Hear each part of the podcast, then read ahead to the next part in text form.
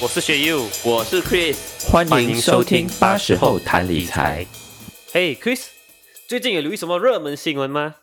除了上个星期我们有提到的这个 IC 呢，哦，其实已经陆陆续续拿到钱了。还有一个就是大家比较有兴趣知道的，就是这个电子钱包 Touch and Go 的 eWallet 新功能 Go Plus。对，所以这一集我们就来聊聊无现金付款电子钱包，以及分享试用 Go Plus 的体验。对，话说我第一次感受到这种无现金付款 cashless payment，大概是五六年前哦，在中国旅行的时候。那时在中国真的是清一色用这种无现金付款，他们都 WeChat Pay 啦、阿里 Pay，然后在信用卡上，他们也只有 Union Pay、英联，甚至那些大的商场、国际品牌的店，他们也没有接受 Visa 和 Master？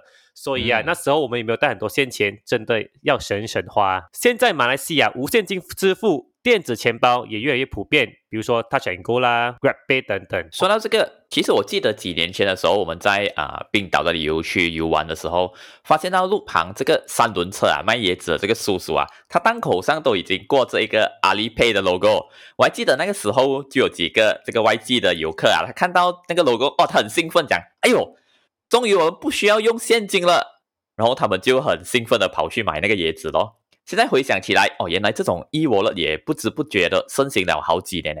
最近的话，呃，我也刚刚去了一一家也是冰岛啦，啊，刚开张的人气咖啡店。要结账的时候，我就很自然咯，对吗？从我钱包拿起这个信用卡，啊，可是店员却告知我说，哎，现在他们还在等待这个银行批准这个信用卡的这个转账机器啊。可是我发现到，哎，旁边已经有这个 QR code for 这个 Touch and Go 的 e wallet 啦。所以啊，看来我觉得 eWallet 要取代这个信用卡的地位，应该也是不远的将来会发生的事情了。嗯，所以除了电子钱包，我本身也是用这 Samsung Pay，就是把我们的信用卡加进 Samsung Pay 里，所以我们也不用带这种信用卡出门了咯，只需要利用 Samsung 电话里面的 Samsung Pay，通过 PayWave 来付款。当然，一些三星的手表也支持像这项功能哦，比如说 Samsung 的 Gear Pay。对，好像 Apple 也有 Apple Watch 啦，就是呃，基本上你应该是不需要带电话，只是要穿你的手表去啊，给它照一照啊，这样就过账了。对对对，像好像那些运动智能手表 Fitbit 也是刚刚发布了，他们的手表在马来西亚也支持无现金付款。可是说真的啦，我自己是没有使用过这项服务。收回电子钱包，eWallet，Chris，你都是用哪种比较多呢？其实，在槟城，我最早接触到的其实就是 f a c e Pay，因为它有一个好处，就是你消费完第一次过后，接下来在同样的地方消费就会有折扣咯。所以，对我们这种精打细算的人来讲，一开始还蛮常用的啦。不过，接下来的时候就是大选购 eWallet 啊的快速普及。几乎去了每个大大小小的这个店面呐，都一定会看到他们的 QR code 啦，所以变成现在最常用的，就是最方便的那个咯，就是大选购的 eWallet。嗯，我自己是用大选购的 eWallet 和 GrabPay 比较多，可是应该大大概都是用大选购比较多啦，啊，因为大选购在吉隆坡比较普遍嘛，再加上要开启这个 APP，不需要像 GrabPay 这样需要开启 GPS 定位咯，就少了一个步骤。我也比较喜欢它的 top up 方式，只要你绑定你的信用卡，按几个按键，并在几秒钟就可以成功加额，并且付费。因为你知道啦，有时候当你排队要用电子钱包付费时，才发现不够钱，需要加额。不过有些 app 真的是比较渣渣啦哈，他们会宕机啦，然后等等收到 pack 啦 tag 啦，这这等于拉长了排队的时间嘛。哇，这个我非常有同感，尤其是在那些收讯比较不好的店面啊，等待那一分钟就好像等待一个钟的那种尴尬。对，Chris，那平时你的电子钱包里面都会有多少钱呢？其实我本身并不喜欢金钱被绑定在一个不能增值的地方啦，所以一开始的时候啊，比如说当时我需要买的咖啡，它是二十令吉，我就会当场现场咯 top up。三十令吉左右啦，所以一般上其实不会剩太多的钱在里面。直到慢慢的，因为不知不觉啊，我越来越常使用这个啊科技了，就开始会有比较多的钱放在里面，为了就是方便付费。而且我发现到从此以后，我去这个提款机提款的次数也明显少了很多。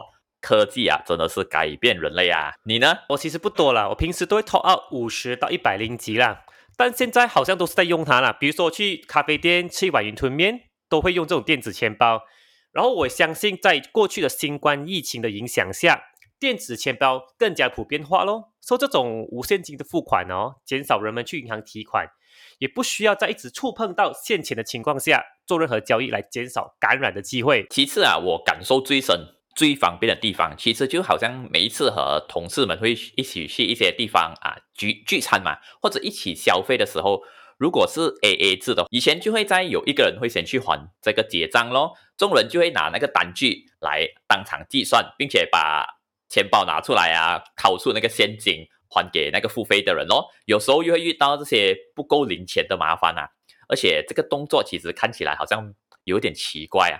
所以过后就升级了，使用这个 bank 的 online transfer 咯。可是麻烦就在啊，我连朋友的电话号码都不记得了，还要去记得他的银行户口，所以每次弄到那个号码也怕会忘记，当场就啊全碎给他咯。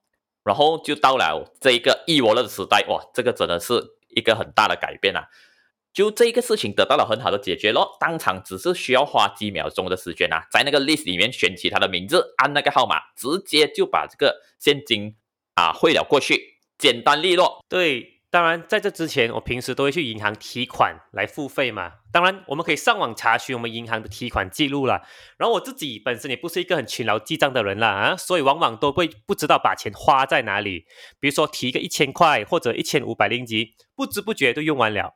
现在用这种电子钱包哦，它其中一个最大的好处就是都可以查询我们把这些钱花在哪里。比如说过去的一个礼拜，我把钱啊花了八十零几在生肉店啊，午餐花在哪一个咖啡呀咖啡店啊。所以间接来说，电子钱包就是帮助我们记账的一个好工具。学友，你说到这个其实非常的好啊，因为大家对于理财的这件事情，首先很普遍就会先啊为将来的这个存款设下目标。然后就会提高回抽啊，努力增加收入啊，以提高这个存款的能力咯。可是别忘了，在理财的另外一个很重要的部分，就是所谓的管理支出啊。而在管理支出这个项目里面，最重要的第一步就是什么？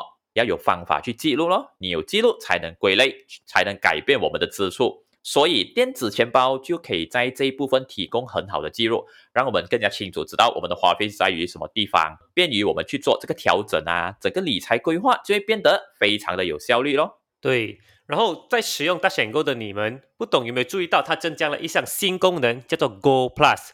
到底它是一个怎样的一项功能呢？只要你把你的钱通过电子钱包或者银行转账投放入这个 Go Plus 服务啦，你就会看到每天就有一点点的利息。